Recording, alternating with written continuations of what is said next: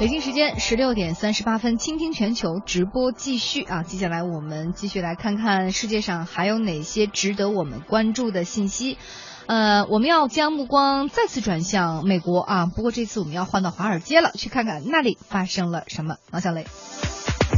如果啊，这个你既精通计算机的编程，然后又对金融知识了如指掌，那么你就是现在华尔街最受欢迎的人。华尔街呢，现在已经意识到技术和运算带来的这个巨大潜力，金融企业呢争相会利用计算平台和复杂的算法来创造新的金融产品，制定交易策略。这个投资行业最热门的前沿领域啊，催生了一个新的群体，就叫定量分析师。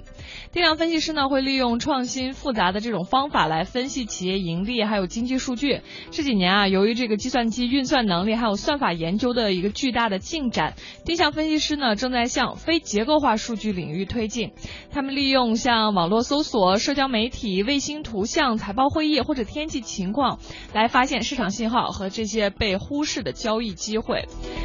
要达到这个目标啊，他们就必须利用创新的这种半人工智能算法，等于就是加大了对于计算机科学家的需求，就不能光会编程，或者说呃就不能光会这种在金融行业的了解。然后一家金融招聘公司的猎头巴特勒哈，他就说，交易员曾经是金融世界中的一等公民，但是现在可不是这样了，技术人员现在才是领领先者。需求的上升呢，也意味着从业者报酬的提高啊。金融行业薪酬呢，本来大家都知道就是。很丰厚的，而定量分析师呢，就是更加的，就是这个待遇优厚哈。有一个二零一三年的数据，就当时这个定量分析师已经是年薪二十五万美元，还外加五十万美元以上的奖金，这样的，而且这样的岗位还很多。嗯，